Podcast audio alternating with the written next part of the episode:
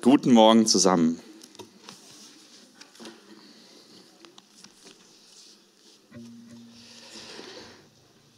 Ähm, mein Thema heute Morgen ähm, ist Jesus kennen, ist nicht gleich Jesus kennen.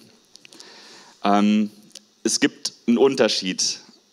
Man kann ja davon sprechen, jemanden zu kennen, man kann ihn dann richtig kennen oder man kann ihn eigentlich fast überhaupt nicht kennen. Und der Bibelvers zu heute Morgen, der steht im Matthäusevangelium im Kapitel 7 in den Versen 21 bis 23. Da heißt es, nicht wer mich dauernd Herr nennt, wird in Gottes himmlisches Reich kommen, sondern wer den Willen meines Vaters im Himmel tut. Am Tag des Gerichts werden viele zu mir sagen, aber Herr, wir haben doch in deinem Namen Dämonen ausgetrieben und viele Wunder vollbracht. Aber ich werde ihnen entgegnen, ich habe euch nie gekannt. Ihr habt meine Gebote mit Füßen getreten, darum geht mir aus den Augen. Ähm, das ist ein Teil von, von der Bergpredigt, die Jesus gehalten hat, ähm, wo er ganz viel gepredigt hat für uns oder zu uns Menschen. Und äh, das ist ein Teil seiner Predigt. Und ja, ich möchte irgendwie, oder ich habe mir mich vorbereitet, einfach die Predigt, die Jesus ja bereits gehalten hat, vielleicht irgendwie in unsere Zeit heute mit reinzubringen und ähm, mal etwas da tiefer einzutauchen und in den Text mal reinzugehen, Schritt für Schritt. Und es das heißt ja am Anfang, nicht wer mich dauernd Herr nennt, wird in Gottes himmlisches Reich kommen, sondern wer den Willen meines Vaters im Himmel tut. Nicht wer mich dauernd Herr nennt. Also manche Menschen, und das kennen wir wahrscheinlich alle, vielleicht äh, von uns selbst auch, aber vielleicht von anderen oder aus der Presse oder sonst wo, dass manche Menschen wirklich sehr gute Reden schwingen können, aber es sagt ja noch nichts über ihre Fähigkeiten oder ihre Begabung aus. Oder viele sagen das eine vielleicht sogar aus tiefster Überzeugung und tun doch das andere. Ich weiß nicht, vielleicht habt ihr persönliche Beispiele in eurem Leben, wo das mal so ist. Ähm, oder ich, ich, ja, ich lese auch mal was aus der prominenten Welt äh, vor. Einfach mal ein krasses Beispiel ähm, von einer sehr prominenten Frau, die hat im September 2021 zu ihrem Jahrestag gepostet an ihren Ehemann, die besten Dinge im Leben sind besser mit dir. Vor einem Jahr habe ich dich geheiratet. Danke, dass du mein Lebenspartner, mein Liebhaber und mein bester Freund bist dafür, dass du an meiner Seite bist, mich bedingungslos liebst, mich und meine Träume unterstützt und mich zum glücklichsten Mädchen der Welt gemacht hast. Auf dich, meinen Ehemann, auf ein gemeinsames Leben. Ich liebe dich mit allem, was ich habe. Alles Gute zum Jahrestag, Baby. Post vom September 2021. Ein knappes Jahr später geschieden. Deswegen, genauso gehört auch, was wir hier in dem Text lesen, genauso gehört auch nicht jeder, äh, der über den Himmel spricht, zu Gottes Königreich. Jesus legt mehr Wert auf unser Handeln als auf unser Reden. Also unser Handeln muss mit unserem Reden übereinstimmen. Und darin zeigt sich eigentlich, ob wir es wirklich ernst meinen. Ja, wir, wir sehen das überall in der Welt, dass Menschen viel reden. Ich kenne das ja auch von mir, dass man manches mal sagt und dann vielleicht aus Überzeugung und dann doch das andere tut. Ich meine, selbst der Petrus, der ja ein Jünger, der eng mit Jesus verbunden war, der hat das eine gesagt und hat am gleichen Abend äh, krass das andere getan. Ne? Und doch hat Jesus ihn lieb.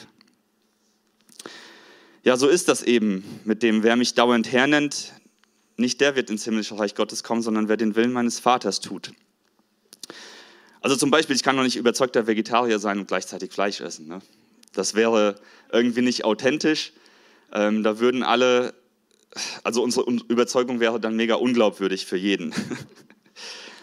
Und äh, wer den Willen meines Vaters im Himmel tut, da gibt uns Jesus in den direkt in der Bergpredigt in den direkt darauffolgenden Versen gibt er uns ein gutes Beispiel, was es bedeutet, den Willen des Vaters zu tun.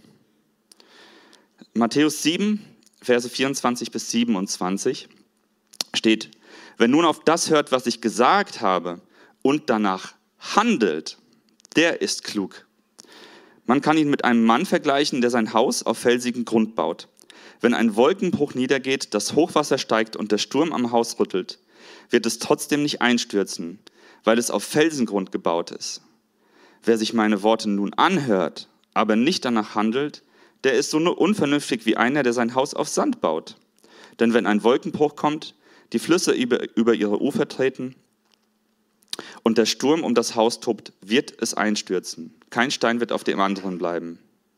Also hier nimmt Jesus nicht Bezug auf das himmlische Reich, was ja ewige Bedeutung hat, sondern hier nimmt er Bezug ganz klar auf unser Leben. Also was Jesus sagt, das hat Bezug oder Relevanz für die Ewigkeit und für das Hier und Jetzt.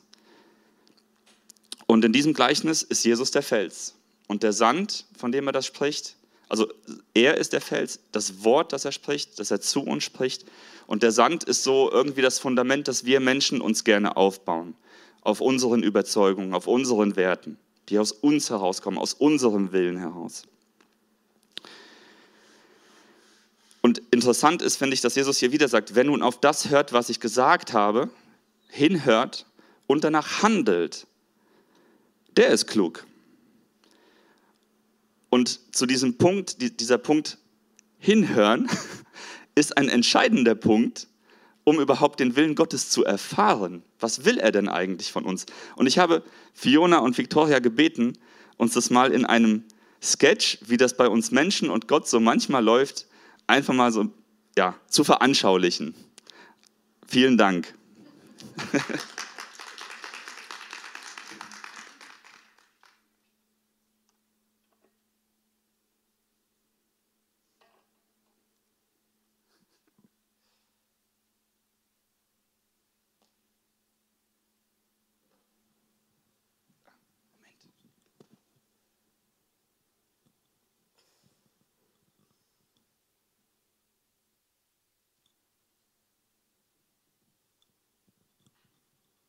Guten Tag.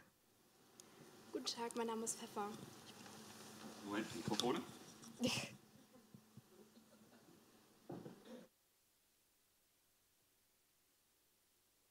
Dankeschön.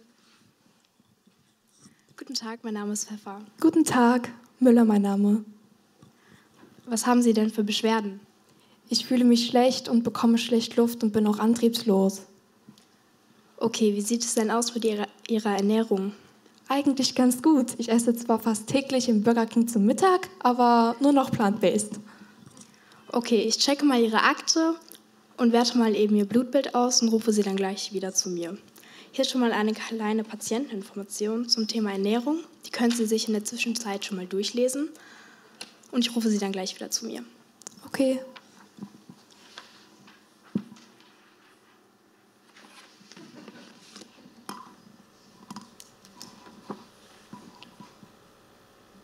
Gesunde Ernährung? Nee, daran kann es nicht liegen.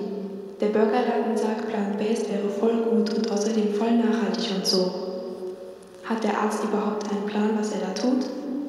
Außerdem lässt er sich ganz schön Zeit. Ich habe doch gesagt, dass es mir nicht gut geht. Dem kam wohl etwas Wichtigeres dazwischen. Ist mir alles zu blöd hier.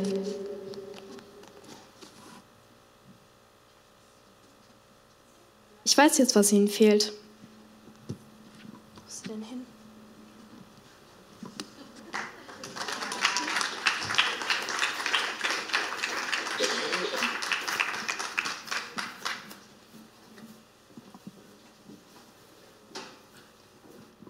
Ja, vielen Dank, Mädels.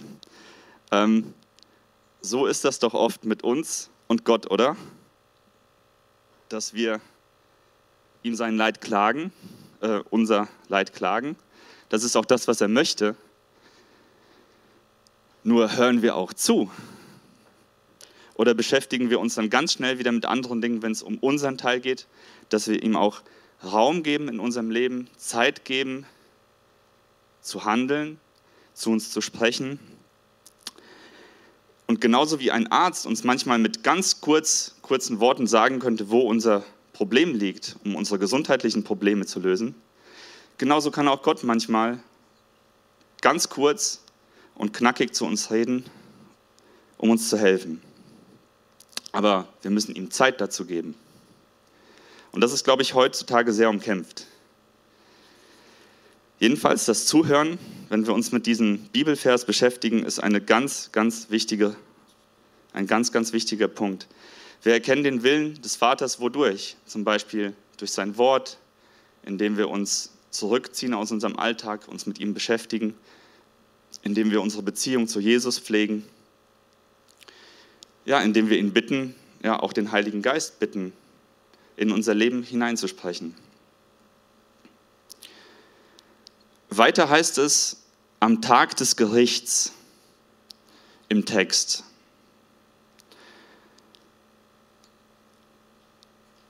Und das ist eigentlich sehr ermahnend, muss ich sagen, weil Jesus hier vom Tag des Gerichts spricht, vom Ende für jeden Einzelnen von uns. Und wir lesen im Philippa Kapitel 2, Verse 9 bis 11, Darum hat Gott ihn erhöht und ihm den Namen gegeben, der über allen Namen steht. Vor Jesus müssen einmal alle auf die Knie fallen, alle im Himmel, auf der Erde und im Totenreich. Und jeder ohne Ausnahme wird zur Ehre Gottes des Vaters bekennen, Jesus Christus ist der Herr. Also der Tag des Gerichts wird kommen. Jedes Knie wird sich beugen müssen, jede Stimme wird bekennen müssen, dass Jesus der Herr ist. Und ich meine, das ist ja so eine ernste Sache. Ich weiß nicht, wer von euch schon mal im Gericht war. Also ich war bisher nur als Zeuge dort. Das ist, ich finde, das ist immer sehr beklemmend, sehr bedrückend. Und ich glaube, wenn man als Angeklagter vor Gericht gehen muss, und dann weißt du gar nicht, was wird dieses Gericht über dein Leben entscheiden. Das wird ja Autorität haben, über dein Leben zu entscheiden, je nachdem, was du verbrochen hast.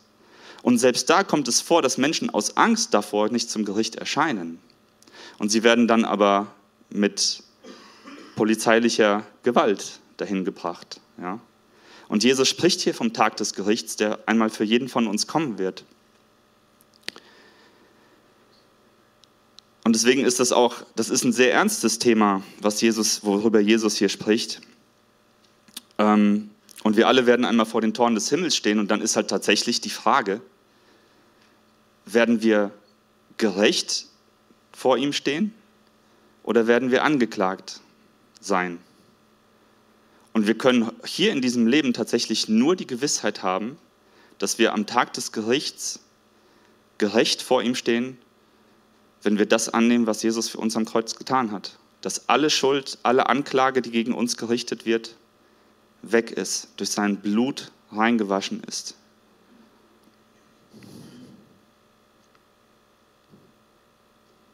Ja, dann werden wir geheiligt vor ihm stehen. Durch sein Werk am Kreuz.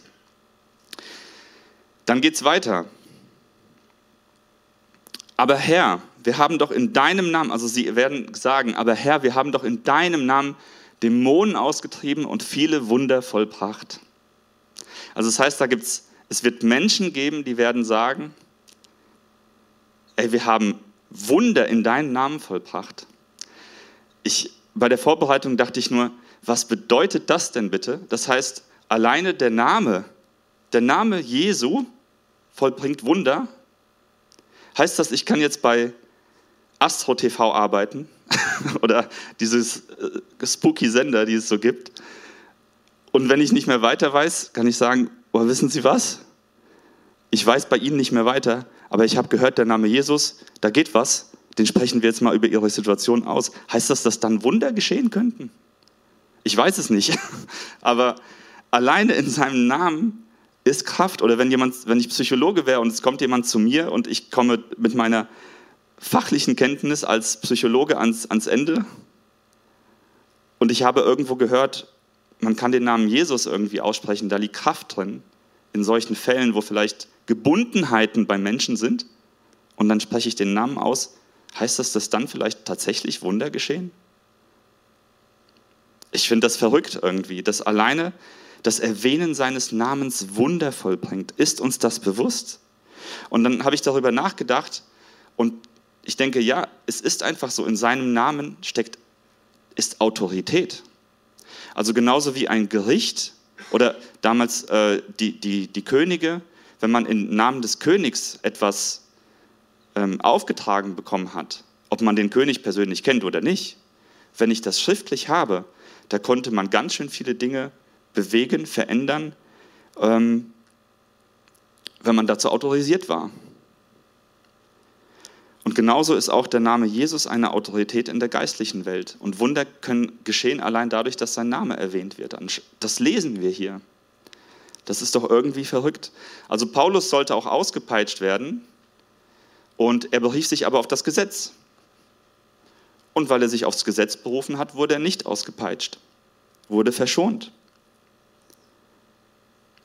Und ob wir ein Gesetz glauben oder nicht, ob wir danach handeln oder nicht, Gesetze und gewisse Autoritäten haben einen übergeordneten Einfluss auf uns, eine übergeordnete Gültigkeit.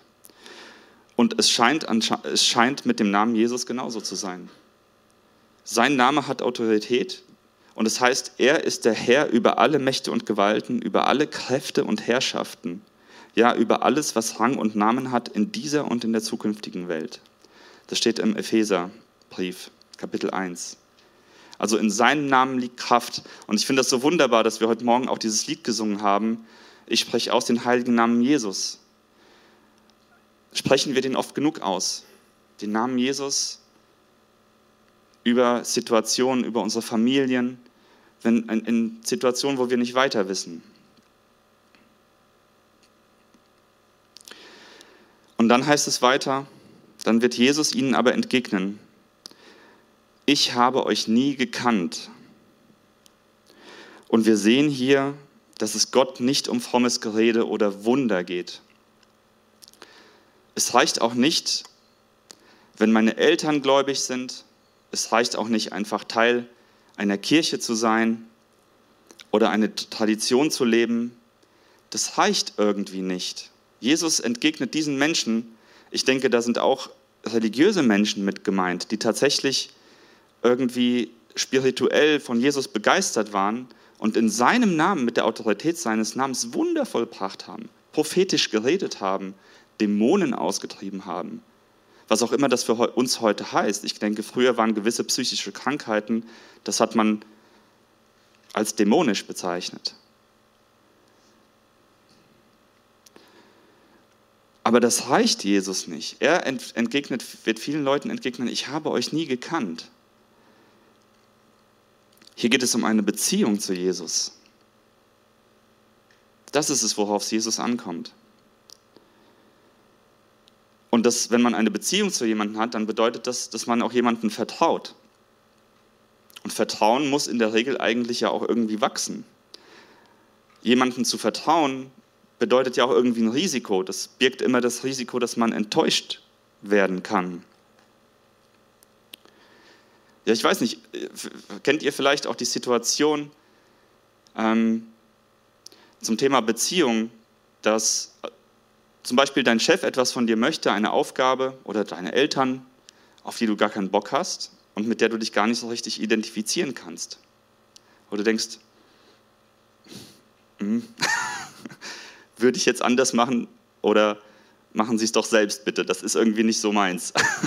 ist nicht mein Wording, was ich hier von mir geben soll und so.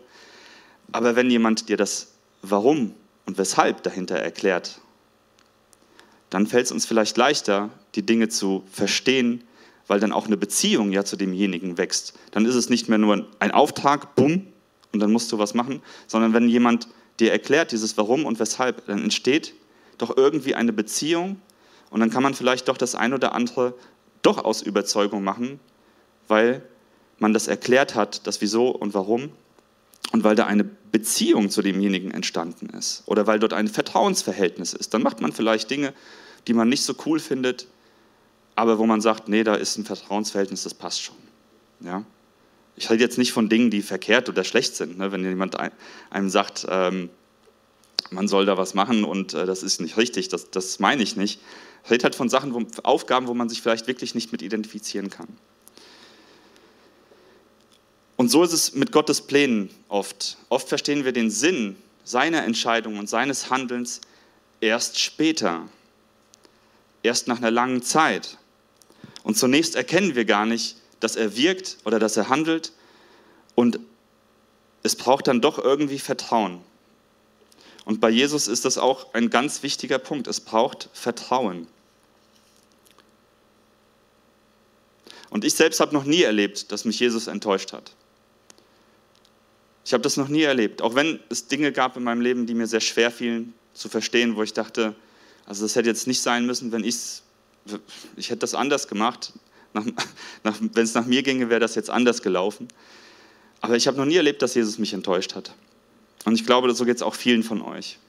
Dass selbst wenn es lange Zeiten gab, wo man nicht wusste, ist Jesus da noch mit drin? Hat er noch die Kontrolle über alles? Das macht mir hier gar keinen Spaß. Warum muss ich hier durchgehen? Dass am Ende Gott uns doch nie enttäuscht hat, oder? Dann geht es weiter. Jesus sagt, erst sagt er, ich habe euch nicht nie gekannt, ihr habt meine Gebote mit Füßen getreten. Was hat das zu bedeuten? Geht es darum, jetzt Gebote, Gesetze zu halten? Und ich finde, der Roland hat vor drei Wochen, glaube ich, darüber gepredigt, über den Psalm 1. Hört euch das gerne an, wo es auch darum geht, warum sind eigentlich Gottes Gebote und Gesetze, mit welchem Herz dahinter an uns gerichtet worden, geschrieben worden. Und hier geht es nicht um das strikte Einhalten von Geboten oder Gesetzen, darum geht es hier nicht. Er möchte uns durch seine Gebote helfen. Alles, was er sagt, ist aus Liebe zu uns geschrieben. Das müssen wir verstehen. Das ist, er sagt, er ist unser Vater und wir sind wie, wie seine Kinder. Und welche liebenden Eltern sagen ihren Kindern nicht auch aus Liebe gewisse Dinge oder geben ihnen Gebote, einen sicheren Rahmen vor, an den sie sich halten müssen, weil sie sie lieben und weil sie sie schützen möchten. Und so sind auch Gottes Gebote zu verstehen und das, was Jesus zu uns sagt. Und seine Gebote klingen vielleicht altmodisch, ja, aber sie gehen dennoch auf die grundlegenden Bedürfnisse und Wünsche von uns Menschen ein, die wir irgendwie immer wieder versuchen mit modernen Lösungen zu befriedigen. Und es ist gut, dass Gottes Gebote und dass sein Wort sich nie verändert, dass das immer gleich bleibt. Denn im Laufe der Zeit verändern sich die Dinge. Heute würde ich sagen, mal zusammengefasst, geht es darum, Liebe zu finden auf Tinder. Ja? So, Lösung für einen alten Wunsch, den wir alle haben. Gemeinschaft haben und gesellschaftliche Akzeptanz und durch Social Media zum Beispiel. Ja? Gesellschaftliche Akzeptanz und Gemeinschaft, die Lösung heutzutage, Social Media merkst vielleicht gar nicht, dass du allein im Zimmer sitzt und gar niemand da ist, aber du hast Gemeinschaft. Sicherheit haben ist auch so doch eins unserer Grundbedürfnisse. Zum Beispiel durch Medizin, Medikamente oder ja, Klimaschutz für den einen oder anderen, dass man denkt, okay, save the planet, dann bin ich auch safe und so. Status und Ansehen durch Erfolg. Das sind doch so diese grundlegenden Bedürfnisse. Und genau da finden wir doch immer wieder moderne Lösungen für. Und sie sind doch manchmal wie der Sand, auf dem wir unsere Häuser des Lebens bauen. Kommt irgendwas Ernstes, kippt's. Dann kommt noch was und du merkst immer mehr, wie das kippt. Und naja, irgendwie sicheren Stand habe ich hier nicht, wenn ich mich auf die Dinge dieser Welt verlasse, auf die, äh, den Zeitgeist und, und all diese Dinge. Und Gott sei Dank verändert sich seine Liebe nie, Gottes Gebote verändern sich nie. Sein Wort verändert sich nie. Und so ein Fels, der verändert sich nicht. Der steht da. Und egal wie viele Stürme darauf einprallen, das Ding steht. Und wenn du dein Haus darauf gebaut hast, dann werden diese Stürme dein Leben nicht zerstören und werden das Haus, das du baust, nicht zerstören. Was für ein Drama, wenn du ein Haus baust und es stürzt ein. Was für ein Drama. Und wenn es eingestürzt ist, dann hast, du die, dann hast du die Wahl. Kannst wieder auf Sand bauen oder doch dann auf ein neues Fundament stellen. Mit Gottes Hilfe. Und das alleine sollte uns wirklich Anlass sein, dass Gott es wert ist, in den Mittelpunkt in unserem Leben gestellt zu werden. Das alleine, dass wir so ein solides Fundament haben und dass er so unveränderlich ist und dass er mit solcher Liebe die Dinge zu uns sagt, wie ein Vater, eine Mutter zu seinem Kind. Und wir können uns selbst prüfen, wie es da um uns steht. Alleine wenn wir uns mal das höchste Gebot anschauen. Jesus wird von einem Gesetzeslehrer gefragt, was ist denn das höchste Gebot? Im Matthäus Evangelium Vers, äh, Kapitel 22, Verse 36 bis 40. Ein Gesetzeslehrer fragte ihn, Lehrer, welches ist das wichtigste Gebot im Gesetz Gottes? Da antwortete Jesus ihm, du sollst den Herrn, deinen Gott, lieben, von ganzem Herzen, mit ganzer Hingabe und mit deinem ganzen Verstand. Das ist das erste und wichtigste Gebot. Ebenso wichtig ist aber ein zweites. Liebe deinen Mitmenschen wie dich selbst. Alle anderen Gebote und alle Forderungen der Propheten sind in diesen beiden Geboten enthalten. Also das ganze Alte und Neue Testament zusammengefasst von Jesus in zwei Sätzen. Zum Thema Gesetzlichkeit, zum Thema Gebote. Und dann sagt er weiter in Matthäus 7, behandle die Menschen stets so, wie ihr von ihnen behandelt werden möchtet. Das klingt für mich ganz und gar nicht nach Gesetzlichkeit. Das klingt eher nach Liebe. Aber fällt uns Menschen nicht genau das so schwer und ist genau das nicht so umkämpft? Wenn jeder den anderen so behandeln würde, wie er selbst behandelt werden würde, das wäre eine andere Welt. Und wenn die Liebe Gottes das Handeln prägen würde eines jeden, ja, im Himmel wird es so sein. Es wird herrlich sein. Und wir können ja mit Gottes Hilfe wirklich, das ist ja nicht so, dass du musst jetzt so sein dann, und automatisch bist du ein besserer Mensch und für den Rest deines Lebens wirst du diese, das Gebot, das höchste Gebot erfüllen. Nein, aber wir können mit Gottes Hilfe unser Bestes geben. Wir können jeden Tag neu mit Gottes Hilfe unser Bestes darin geben, um seine Gebote und Weisungen zu halten. Und nicht nur aus Gesetzlichkeit, sondern aus dem Verständnis heraus, das hat einen Zweck, warum er das sagt. Das hat einen Sinn. Aber wir können auch selbstgerecht sein. Wir können selbstgerecht sein, wir können selbstgerecht bleiben und uns unser eigenes Verständnis von richtig und falsch über die Zeit aufbauen. Aber dann ist die Gefahr sehr schnell groß, dass wir ja, vielleicht uns selbst nicht mehr lieben und unsere Mitmenschen nicht mehr lieben können und Gott nicht. Albert Einstein sagte, das Problem ist heute nicht die Atomenergie, sondern das Herz des Menschen. Recht hat er, oder? Und genau hier möchte Gott etwas verändern. Genau da. Genau da möchte Gott etwas verändern. Er möchte in unserem Herzen wohnen, sodass wir ihn nicht mehr mit Füßen treten, dass wir uns selbst nicht mehr mit Füßen treten und dass wir andere nicht mehr mit Füßen treten, bildlich gesprochen. Genau da möchte Gott ansetzen und in uns etwas verändern. Und deswegen ist es so wichtig, dass wir uns mit ihm auseinandersetzen, dass wir wissen, es geht ihm nicht um Verhalten und dann wirst du gerecht, sondern durch das, was er getan hat, werden wir gerecht. Und allein durch ihn und durch ein Leben mit ihm, durch eine Beziehung zu ihm. Anders ist das gar nicht möglich. Es funktioniert nicht ohne eine Beziehung. Und das wahre Wunder sehen wir, das liegt darin, ihn zu kennen. Also das Wunder besteht nicht darin, irgendwie Wunder zu sehen, Wunder zu erleben, Wunder zu tun in seinem Namen, sondern das Wunder besteht darin, ihn zu kennen. Es gibt, Jesus redet hier von Menschen, die haben die haben ihn gekannt, aber doch nicht gekannt. Und die haben Wunder erlebt, hat es ihnen was gebracht. Sie werden vom Tag des Gerichts, wird Jesus sie nicht kennen.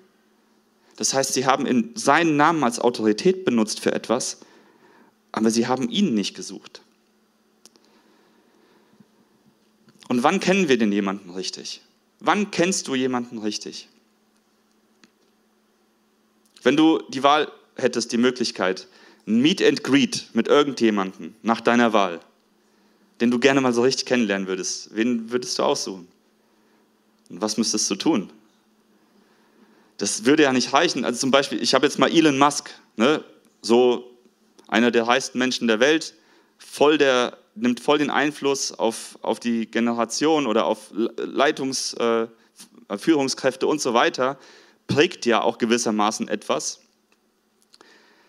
Du könntest seine Bücher lesen, du könntest ihm auf Instagram folgen, du könntest alle seine Videos gucken, seine Lehre kennen, ihn studieren, ohne ihn zu kennen. Du würdest nur über ein Treffen mit ihm, würdest du ihn richtig kennenlernen. Und da wärst du wahrscheinlich überrascht. Wenn du jemanden richtig kennenlernst, wird man doch sehr oft überrascht, ja. Und so ist es. Man würde sein Freund doch erst dann werden können, wenn du viele Gespräche mit ihm führen würdest. Vielleicht durch ein Gespräch würdest du ihn kennenlernen, dann wirst, könntest du entscheiden, Freunde werden wir nicht oder oh, mit dem würde ich gerne befreundet sein. Aber dann bräuchte es doch viele Treffen, es bräuchte Austausch, man müsste sich kennenlernen, um den Kerl richtig kennenzulernen. Wie ist er so? Was macht er so, wenn die Kamera nicht auf ihn guckt? Oder während er seinen Tweet macht oder so. Was macht er währenddessen? Wie ist er so? Was denkt er? Was fühlt er? Was beschäftigt ihn? Und ebenso kannst du alles über Jesus wissen. Du kannst dein Leben lang in die Kirche gehen. Du kannst eine Kleingruppe besuchen. Du kannst Lobpreis machen, ohne Jesus zu kennen.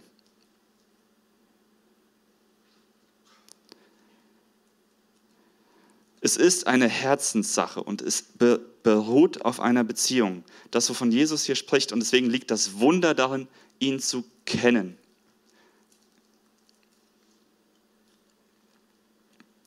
Und verrücktes Wunder lassen uns zwar staunen. Ja, also wenn jetzt hier ein Wunder passieren würde, das würde uns zum Staunen bringen. Aber eine Begegnung mit Jesus würde uns, allein eine Begegnung mit Jesus würde uns verändern können. Das Wunder, ich glaube nicht, Vielleicht kommt es mal vor, aber das Wunder uns aus der Tiefe heraus, in der Tiefe verändern, unser Wesen verändern. Ein Geschehenes, ich glaube nicht. Eine Begegnung mit Jesus kann uns verändern. Die Frau am Brunnen hat das erlebt. Nicht das Wunder, dass er alles über sie wusste. Das hätte sie vielleicht auch auf Astro TV erfahren, weiß ich nicht. Jesus wusste alles über sie. Das war ein Wunder für sie. Da kommt ein Mann, der alles über sie wusste. Fünf Männer hast du gehabt und der, mit dem du zusammen bist, ist nicht dein Mann. Woher weißt du das? Woher soll, woher ein Fremder, der das weiß? Aber nicht dieses Wunder hat sie verändert, sondern die Begegnung mit Jesus. Dass seine Gnade auf ihre Hoffnungslosigkeit getroffen ist. Und sie erkennt, das ist der Messias. Und es hat sie ab dem Moment für ihr Leben verändert. Sie war eine andere Frau. Und die anderen drumherum haben das gesehen. Sie haben gesehen, dass sie verändert wurde, war in ihren Augen ein Wunder. Ein Mensch, der, seine, der dem vergeben wurde, der dem Schöpfer begegnet ist, der merkt, dass er geliebt ist, dass die Fehler weg sind, die sie gemacht hat.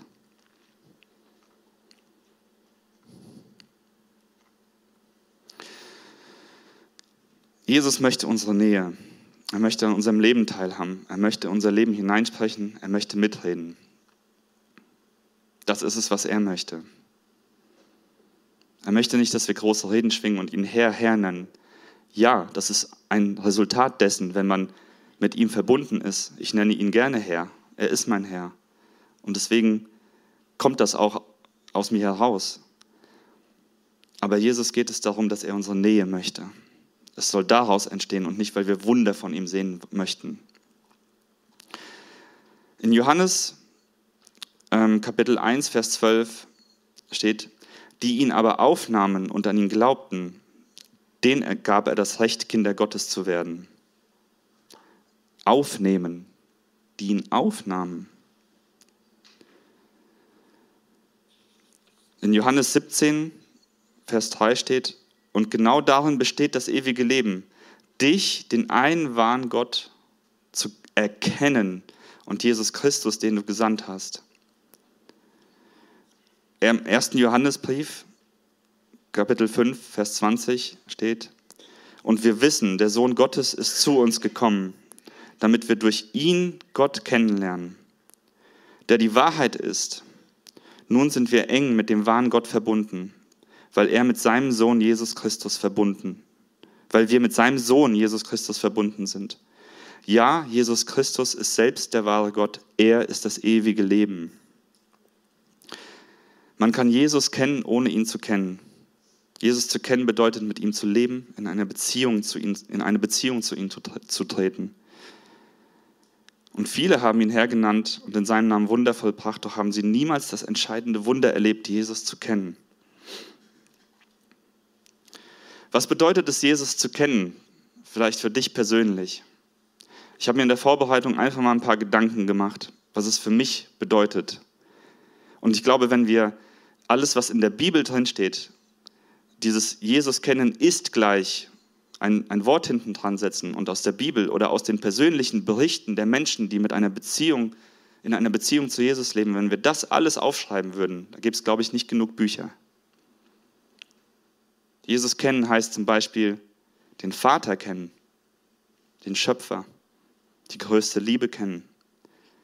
Es bedeutet Frieden, es bedeutet Freiheit, er ist die Wahrheit.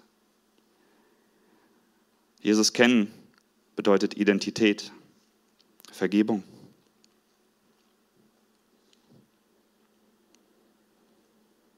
Hoffnung, Kraft, Trost, ewiges Leben, Ruhe, Stärke. Einen Freund haben.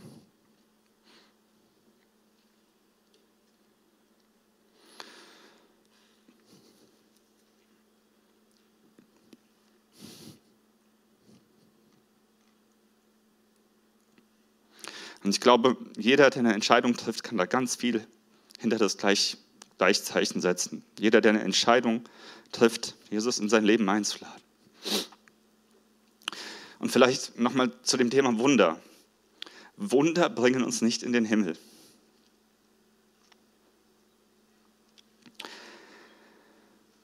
Bei mir hat Gottes Wunderwirken eine Rebellion erzeugt als ich auf der Suche nach ihm war, als ich anfing, mich mit seinem Wort zu beschäftigen, als ich anfing, mein Leben zu überdenken und dann in der Bibel gelesen habe, Bergpredigt, alles, was er so sagt, und zwar, was, was sagt Jesus? Ne? Irgendwann habe ich angefangen, mich damit zu beschäftigen. Und dann kam ich in den Gottesdienst, wo ich, ich, ich, ich hatte keine Beziehung zu Jesus, aber ich hatte Fragen an ihn.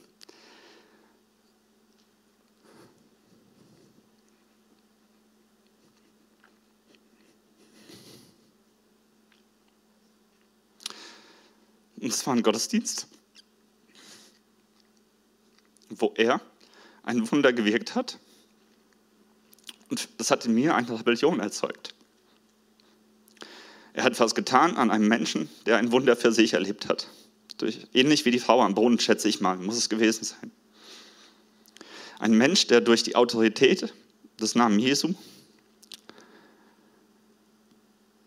wahrscheinlich eine Heilung erlebt hat der dann hingefallen ist, auf dem Boden lag, weil ihm der Pastor die Hand aufgelegt hat und für ihn gebetet hat.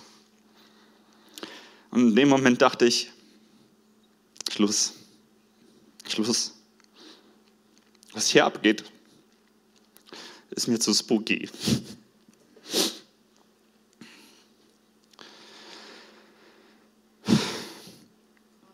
Und irgendwie hat Gott diese Rebellion genutzt. Sorry. Heulsuse kommt wieder raus.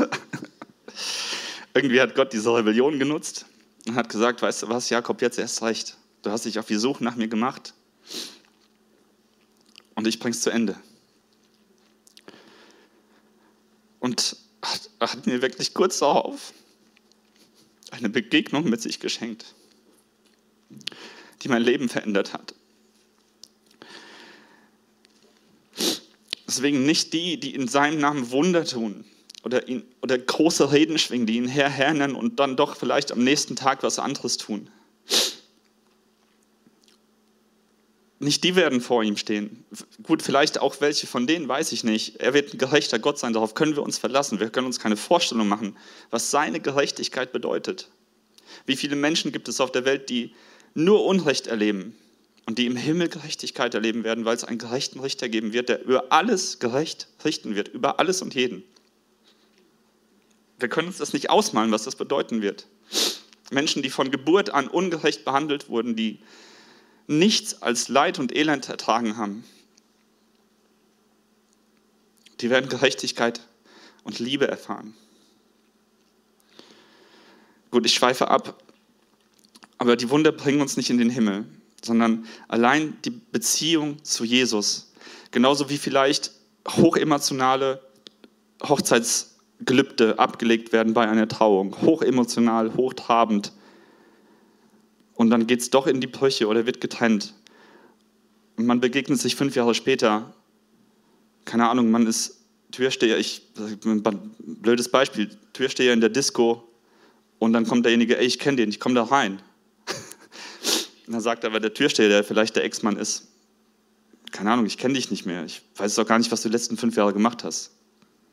Du denkst, du hast vielleicht eine Beziehung zu ihm, aber das bringt dich nicht rein keine Ahnung, das Beispiel ist vielleicht ein bisschen blöd, fällt mir gerade ein.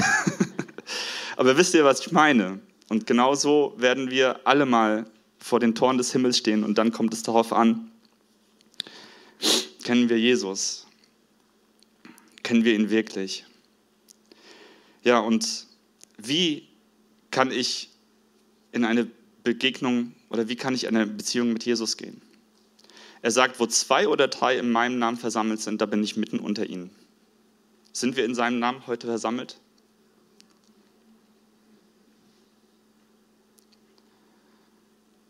Du kannst hier und jetzt eine Entscheidung treffen und ihn bitten, in dein Leben zu kommen. Ihn bitten, dass er dein Herz erfüllt und dass genau das zur Realität wird, was er hier sagt. Dass er deine Gebote dir offenbart, was er eigentlich damit für dein Leben möchte. Bei mir war es anders. Also du kannst heute, wir werden gleich noch ein, ein, ein Lied singen, wir werden Zeit geben zum Antworten. Du kannst es hier und jetzt tun. Du kannst aber auch, so wie ich es gemacht habe, einfach Schritt für Schritt in sein Wort reingehen und mit der Frage, Jesus, was willst du mir sagen? Was willst du mir sagen? Und du lässt eine Beziehung wachsen. Du lernst jemanden kennen. Ich habe Eva auch über viele, viele Treffen, viele, viele Gespräche, viel, viel Zeit miteinander kennengelernt. Es ist gewachsen. Und genauso kann auch eine Beziehung zu Jesus wachsen.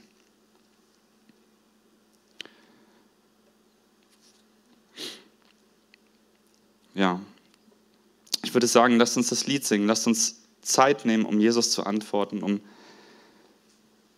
einfach eine Gelegenheit zu schaffen, dass er zu uns sprechen kann.